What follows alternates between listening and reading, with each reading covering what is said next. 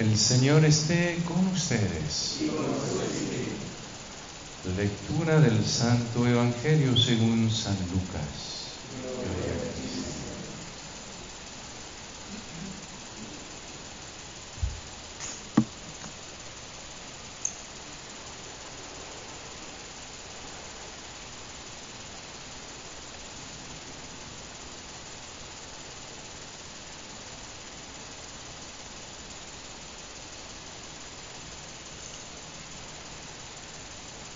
Aquel, en aquel tiempo Jesús dijo a sus discípulos, he venido a traer fuego a la tierra.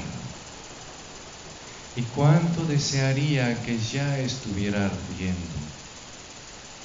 Tengo que recibir un bautismo. Y cómo me angustio mientras llega. ¿Piensan acaso que he venido a traer paz a la tierra? De ningún modo. No he venido a traer la paz, sino la división. De aquí en adelante, de cinco que haya en una familia, estarán divididos tres contra dos y dos contra tres. Estará dividido el padre contra el hijo el hijo contra el padre, la madre contra la hija y la hija contra la madre, la suegra contra la nuera y la nuera contra la suegra. Palabra del Señor.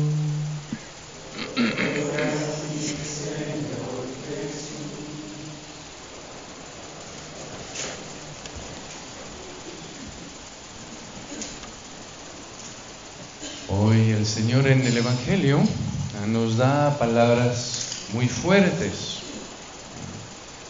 Piensan que he venido a traer paz a la tierra, de ningún modo. He venido a traer división.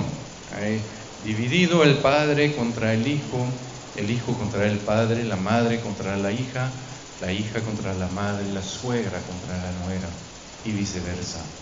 El Señor nos viene a a mostrar, a recordar que nuestra relación con Él va a implicar dos cosas fundamentales que son la verdad y el compromiso. ¿sí? De ver que yo no puedo seguir el Señor como tibio. Él va a decir en, la, en el Apocalipsis, los tibios yo los vomito por mi boca. Y nos recuerda, pues eso de manera muy fuerte, ¿no? De, ver el, Señor que nos recuerda el padre contra el hijo, la madre contra su hija, vínculos que normalmente son tan fuertes y que pueden llegar a ser, como decir, eh, tensiones. Y ven, como siempre en el Evangelio, hay que guardar lo que es los padres de la iglesia llamaban la analogía de la fe. Es decir, guardar la unidad de todo el Evangelio. ¿sí? Y si se acuerdan, en el Evangelio hay otro, otro lugar donde el Señor va a decir, ah, yo les doy, les dejo la paz, mi paz les doy. ¿sí? Y entonces ahí tenemos la pregunta, ¿no? Entonces el Señor da la paz o el Señor no da la paz, el Señor llega, lleva a la división o el Señor lleva a la unidad. Ah, el Señor dijo también en San Juan que sean uno, Padre, como tú y yo somos uno. Entonces, si el Señor no es bipolar, ah, es que entonces hay, hay una unidad, hay una unidad, un orden. ¿sí? Y claro que ya que Dios es amor, Dios viene a traer paz, Dios viene a traer unidad. Entonces, ¿cómo es que el Señor viene a traer división? Viene a traer división porque justamente esa paz, esa unidad, no es, no reposa sobre un consenso falso. No es que, ah, pues yo te dejo en paz, tú me dejas en paz, tú haces tus tonterías, yo hago las mías, nadie critica a nadie, todo se vale, todo al final todo es un punto de vista, sino que no. Esa paz tiene que justamente reposar, descansar sobre la verdad. ¿sí? Y de vez en cuando la verdad necesita que luchemos por ella. De vez en cuando esa verdad necesita que pues podamos decir al otro que no está bien. ¿Sí? Pero ven, hay un orden. Siempre la división va a ser en vista de la unidad. Siempre los momentos de tensión están en vista de los momentos de paz. ¿Sí? Cuando voy a corregir a alguien y que a un momento no le va a gustar, pues lo tengo que hacer para estar más cerca de él, para amarlo más, para que realmente, como decir, eh, haya más unidad entre nosotros. Si solo se lo digo para desquitarme, pues eso no tiene nada de evangélico. No hay que confundir la verdad con desquitarme. Eso es lo que hace el demonio. ¿Ven cómo la diferencia entre el Señor y el demonio cuando dicen la verdad, ¿cuál es? Es que el demonio agarra una parte de la verdad, ¿sí? en la parte que nos duele, y nos la, nos la echa a la cara diciendo que esto somos, eso hacemos, y que ahí nos vamos a quedar. Y lo hace para separar. ¿sí? El Señor cuando nos corrige, nos dice dónde duele, pero lo dice con tanta dulzura para que yo vea que es para justamente más unidad con Él. Y los únicos a quien el Señor va a calentar fuerte son los que no reconocen, son los fariseos. Ahí sí, el Señor va a tener que levantar la voz, que alzar la voz ¿Por qué? Porque cuando les dice tranquilamente las cosas, pues no quieren eh, reconocer. Entonces ahí tiene que sacudirlos para que puedan escuchar algo. Pero a los pecadores el Señor jamás hace eso. El Señor al contrario habla con justamente esa dulzura de la oveja perdida, del buen pastor con la oveja perdida, para mostrarle que viene Él cuando le muestra dónde falla, viene a curarla, viene a cuidarla, viene a cargarla sobre sus hombros. Entonces, ven, eso es algo muy, muy importante recordar, ese orden en el Evangelio, que sí, el Señor nos pide ese amor de la verdad, no todo se vale, no todo es igual, no todo es verdad, pero justamente esa verdad por la cual a veces tengo que luchar, tengo que decir, ¿ven? Pero justamente la tengo que decir de tal manera que lleve a más unidad, a más paz. De vez en cuando los papás tienen una encrucijada muy fuerte cuando los hijos son grandes. Dicen que ya les dijeron a sus hijos que esto está mal, que eso está mal, y que ahí siguen. ¿sí? Y entonces los papás diciendo pues es mi deber decírselo, pues siguen diciendo y diciendo. Y al final, ¿qué pasa? Es que si sigo dice y dice, pues solo se aleja el hijo, porque solo escucha pues esa, esa, ¿cómo decir? Esa, esa crítica y ya no logra ver el amor. ¿Ven? Un punto que es muy bueno es que cada vez que yo hago una crítica, pues también al mismo tiempo buscar algo eh, del amor que yo pueda eh, manifestar.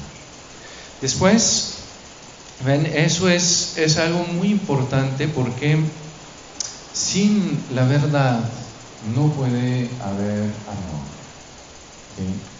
Ah, San Francisco de Sales decía, eh, no hay verdad sin amor y no hay amor sin verdad.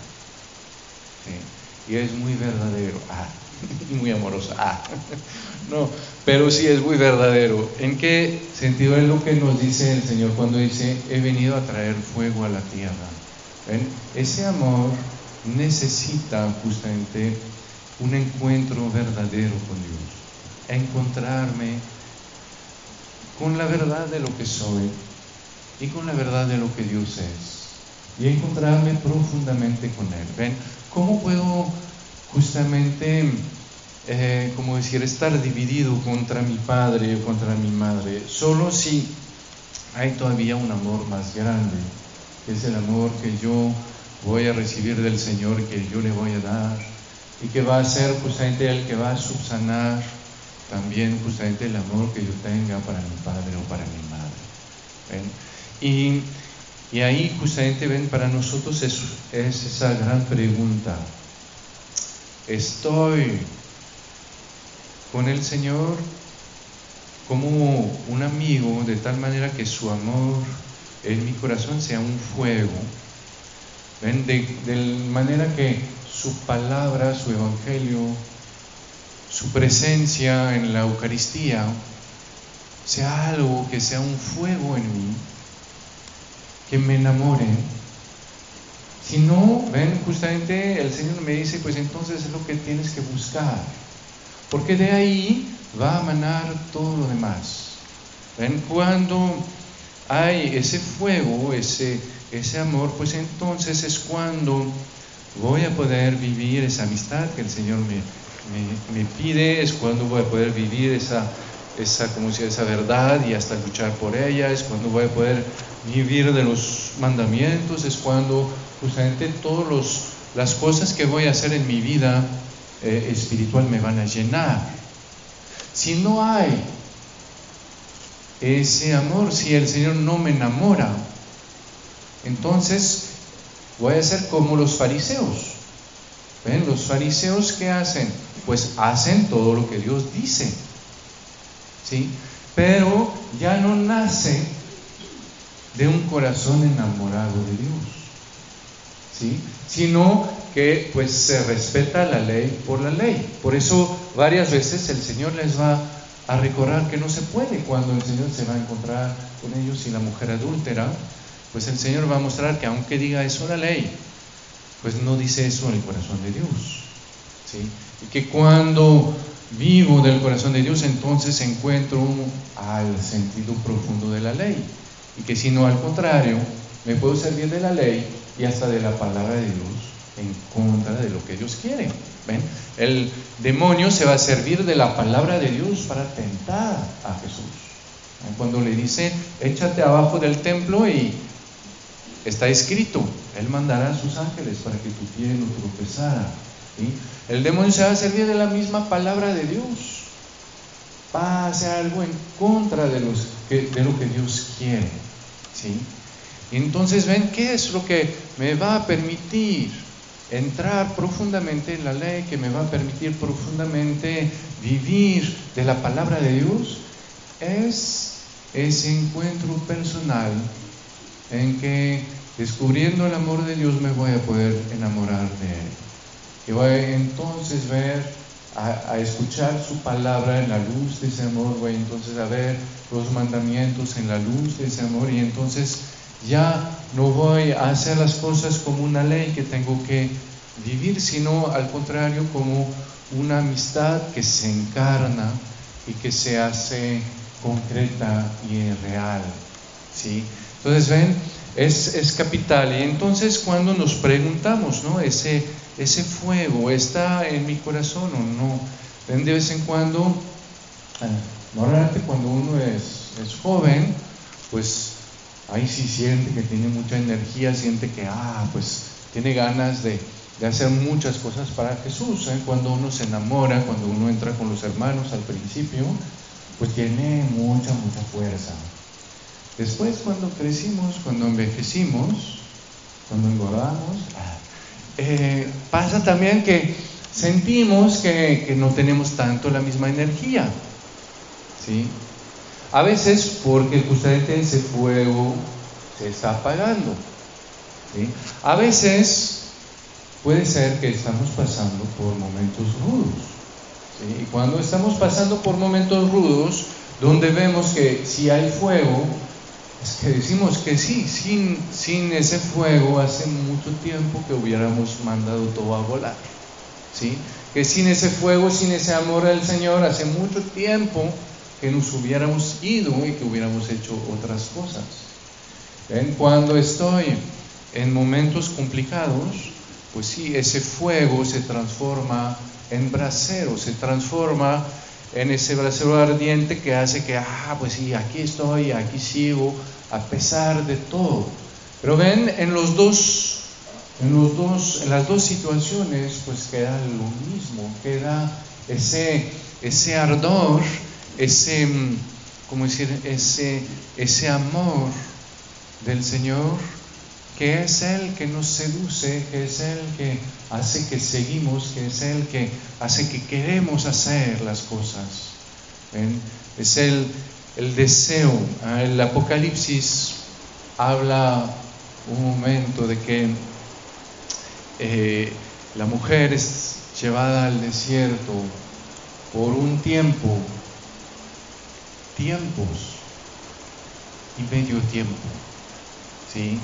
por un tiempo porque pues ahí al principio pensamos que pues la vamos a hacer, ¿no? Cuando nos enamoramos del Señor sentimos que la vida está a nuestro alcance.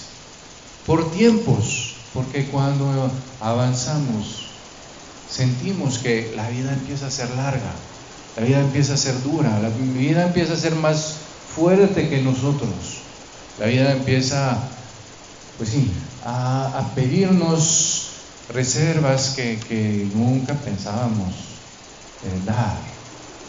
Y medio tiempo, porque a pesar de todo, ahí en el fondo del corazón está ese amor del Señor que nos enamora, ese amor del Señor que justamente que quema y que hace que todas las veces que queremos dejar, pues nos volvemos a levantar, todas las veces que queremos abandonar, nos volvemos a enamorar y a decir que bueno, esa vez vamos a volver. Y ahí, ven, es ese amor que va a ser también no solo lo que nos va a llevar a hacer grandes cosas, pero lo que nos va a llevar a ser la más grande de todas, que va a ser nuestra fidelidad, que va a ser entregarle nuestra vida hasta el final. ¿sí?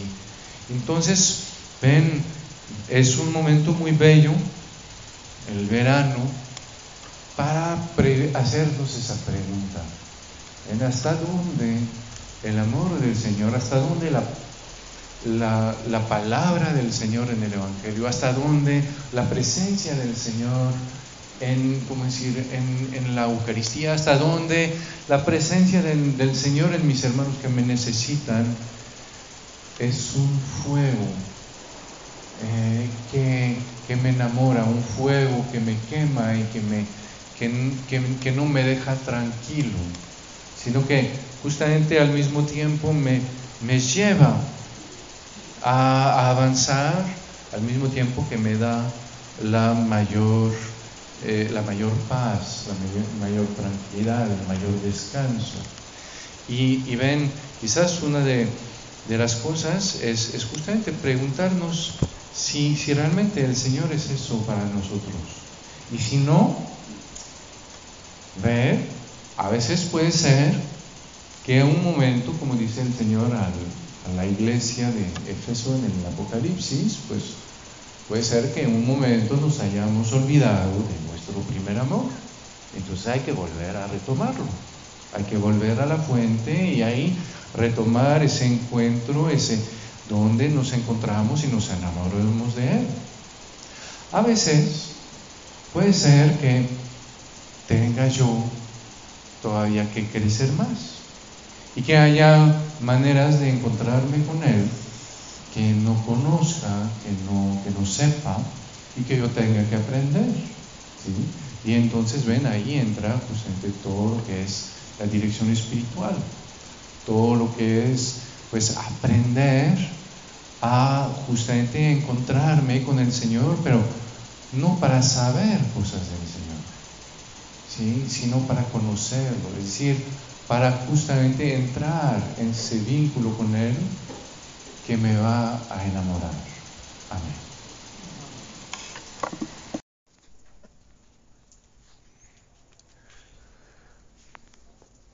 Queridos amigos, eh, aunque eso no sea como tal una humilía, eh, porque todavía estoy en retiro y nada más celebro la misa con Jesús. Eh, pero a pesar de todo, pues les comparto eh, una pequeña reflexión sobre el Evangelio. Sobre todo que este Evangelio puede ser un poquito eh, problemático a primera vista. Cuando leemos esto vemos eh, la, angustia de este hombre que le pregunta al Señor si van a ser muchos los que se salven y parece que el Señor está de malas, ¿no? No sé si Pedro haya hecho una mala pregunta o si los vecinos hayan hecho la fiesta toda la noche que no haya podido dormir, pero el Señor más o menos le, le contesta de que eh, casi grosero de hecho, ¿no? Porque ni le, ni le da respuesta, lo único que le dice es que, mira, si quieres ser salvado, pues esfuérzate porque si no te van a ganar el lugar y después solo tendrás tus ojos para llorar cuando veas a todos los demás y que tú quedes fuera.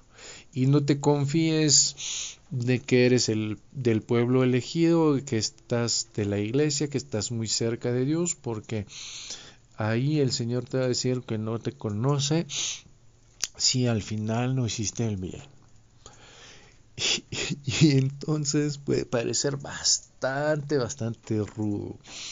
Eh, y ahí siempre frente a, a esos evangelios que, que son así eh, pues fuertes, pues primero hay que recibirlos, ¿no? Y dejarnos impactar, ver que, wow. Entonces el Señor me dice que ahí hay algo importante, algo eh, que no se puede tratar nada más a la ligera. Y segundo, siempre, siempre, siempre hay que hacer lo que los padres de la iglesia llamaban la analogía de la fe, es decir, ver la palabra de Dios en su totalidad. A ver que el Señor que dijo ese pasaje del Evangelio es el mismo que nos habla del hijo pródigo, que a pesar de todo, pues lo acoge con mucha alegría su, su papá. Es el mismo que después por la boca de San Pablo va a decir que Dios quiere que todos los hombres se salven y lleguen a conocimiento de la verdad, que hay un solo Dios y un solo mediador entre Dios y los hombres, Cristo Jesús. Es el mismo Jesús que dice eso, que también habla justamente de, de, la gente como a ovejitas que, que, les dice, ¿no? le ha parecido bien a su Padre darles gratuitamente el reino de los cielos. Entonces, como siempre, hay que resolver eh, la paradoja ¿no? Si el Señor no es bipolar, y entonces es que esas palabras pueden ir juntas. Eh, y no depende de que un día el Señor esté de buenas y el otro de malas, sino que hay algo más profundo. Lo primero que podemos ver quizás es eh, a quién el Señor habla.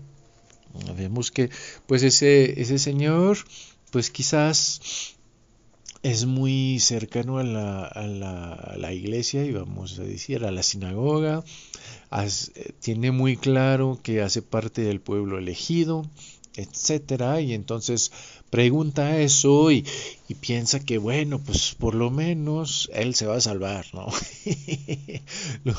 que si ve a todos los demás en la tierra, pues él, a pesar de todo, pues ahí hace parte del pueblo elegido, eh, busca a Dios, etcétera, se preocupa por esas cosas, entonces eh, seguramente eh, pues él sí, sí va a quedar a salvo, ¿no? Y, más o menos también se, se, pregunta para los demás. Y entonces el Señor, como es un poco rudo para que entienda que la, la pregunta no es para los demás, la pregunta es para mí. La pregunta es de qué va a pasar con mi vida, qué va a pasar eh, con mi relación con Él, qué va a pasar con la vida eterna para mí, que es una pregunta que es primeramente eh, personal. Y, y, entonces quizás también el Señor es un poco rudo eh, por, para que, el, que, que justamente pues ese hombre que tiene enfrente, eh, como decir, pueda recapacitar. ¿ah?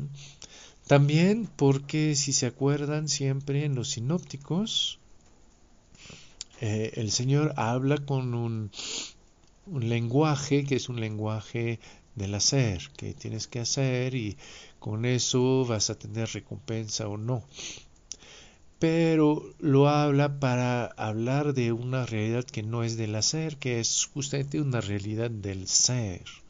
¿sí? Y entonces ahí vemos las cosas mucho más profundamente. La, la puerta angosta no, eh, angosta no es angosta porque hay que hacer muchas cosas, hay que portarse bien, hay que hacer muchos esfuerzos eh, para poder entrar por ella. ¿Sí? Como si el Señor hiciera adrede una puerta angosta para ver a los que se van a estrellar y los que sí van a lograrlo y que la hace muy angosta para que los que lleguen sean muy buenos. ¿Ven? Eso eh, no es lo que quiere decir el Señor. El Señor quiere decir que la puerta es angosta porque es angosta, no porque la hace angosta para ver si lo logramos, ¿no? Sino porque es angosta. ¿Por qué? Porque el Señor nos muestra que justamente la puerta es angosta porque es de nuestro tamaño. Exactamente de mi tamaño. ¿Por qué? Porque justamente solo puedo entrar en la salvación, en el reino, yo. ¿Sí? Yo sin nada más. Yo no puedo entrar con la bola. Yo no puedo entrar con los demás diciendo, ah, pues los demás hacen esto, pues yo estoy con ellos y entonces vale para todos. No, hay justamente en la salvación algo que es personal y que entonces es único. El Señor justamente me propone esa salvación como una amistad. Pues en la amistad Solo yo le puedo amar al otro, solo yo lo puedo acoger en mi corazón, solo yo lo puedo amar a mi manera, solo yo le puedo dar mi vida. Nadie lo puede hacer por mí y no es porque estoy en un grupo donde otros lo hacen que lo voy a hacer. ¿no? El Señor me recuerda que la salvación es primero algo personal, por eso la puerta es angosta, porque no puedo entrar con toda la bola. Es angosta también porque no puedo entrar con las cosas superficiales, solo puedo entrar con el corazón. La puerta es al tamaño de mi corazón, al tamaño de las cosas profundas, al tamaño de, esa amistad entre él y yo. ¿Sí? Todas las cosas, la mirada a los demás, mi vanidad, mis cosas, las cosas que yo tenga, todo eso no puede entrar todo eso se va a quedar en la tierra, no puede entrar en el cielo.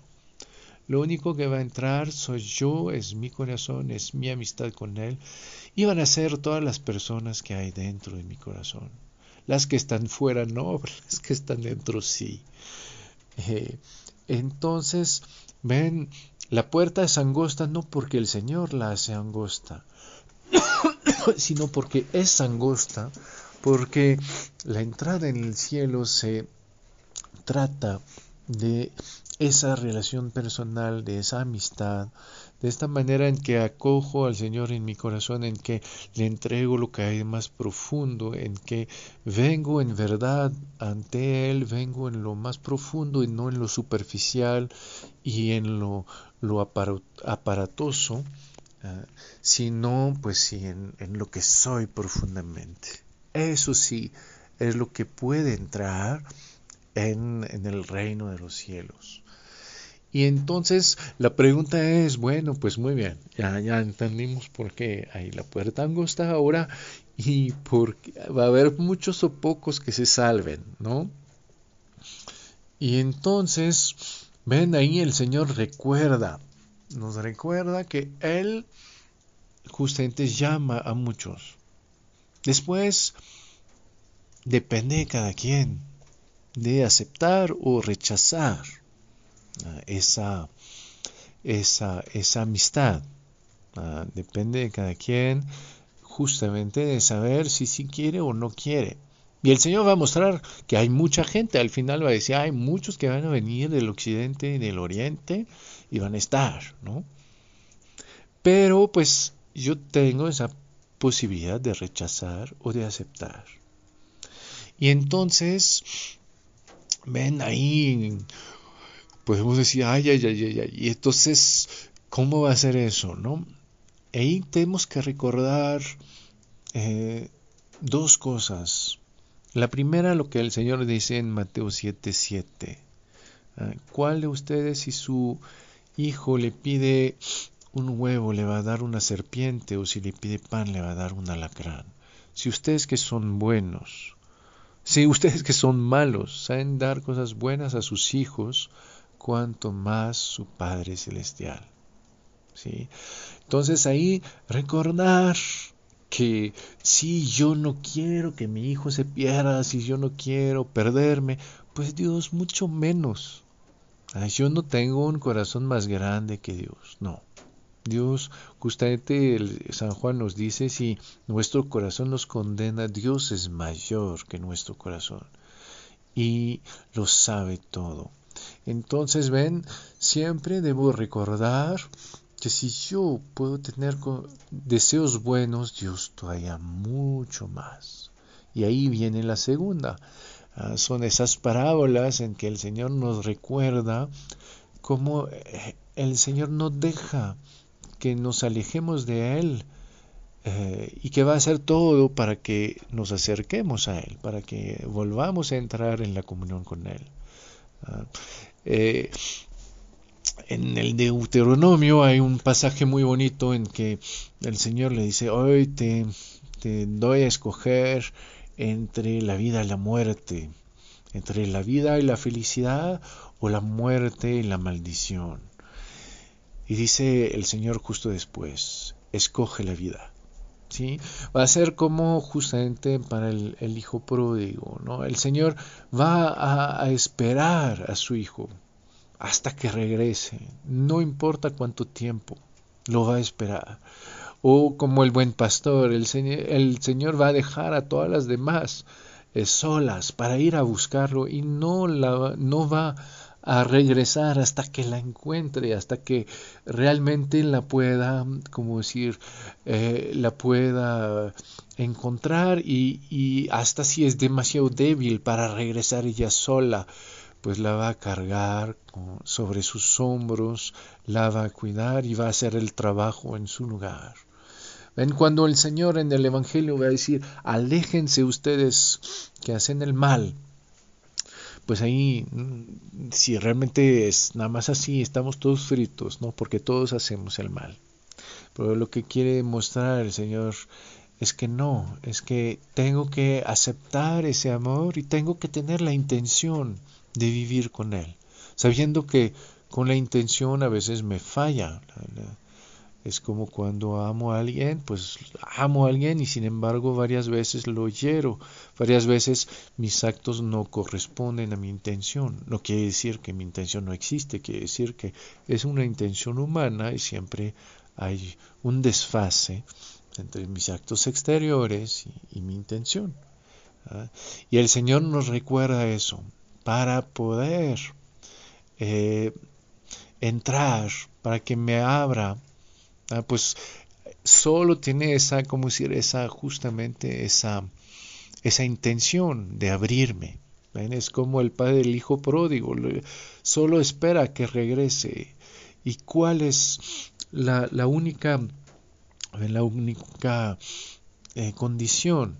Ah, que es la del hijo pródigo es justamente de, de ver que, ah, pues sí, hay cosas que a veces hago mal y necesito el perdón de Dios y quiero vivir de ese amor que el Señor me, me, me, me, me, em, me invita a vivir, que el Señor me propone. Si quiero, aunque no lo logre del todo, aunque a veces me falten fuerzas, me falte inteligencia, eso es lo que quiero vivir. ¿no? Y entonces ahí, em, ven, yo puedo entrar, porque ya no es eh, no es lo exterior, no, no, es porque soy como los demás, no es porque soy del buen pueblo, no es porque eh, escuché y, y, bebí y comí con el Señor, no. Es porque justamente le abrí el corazón, ah, porque acepté de dejarme amar por Él, dejar que su amor pues pueda envolver toda mi vida, eh, acepte que, que me cambie desde dentro, a pesar de mis fragilidades, de mis pequeñeces, y que entonces ahí justamente el Señor puede entrar. Mm, al final, ven la puerta, la puerta angosta eh, no es tanto la del cielo, la puerta angosta es la, del, la de mi corazón. Ah, ese, ese pequeña, esa pequeña puerta que debo dejar abierta para que el Señor pueda entrar, para que el cielo pueda entrar en mi vida, para que su presencia pueda estar, puedan poner mi, su, su presencia, su amor en mi, en mi vida y que entonces pues ahí pues ya esté el cielo, ¿no? Amén.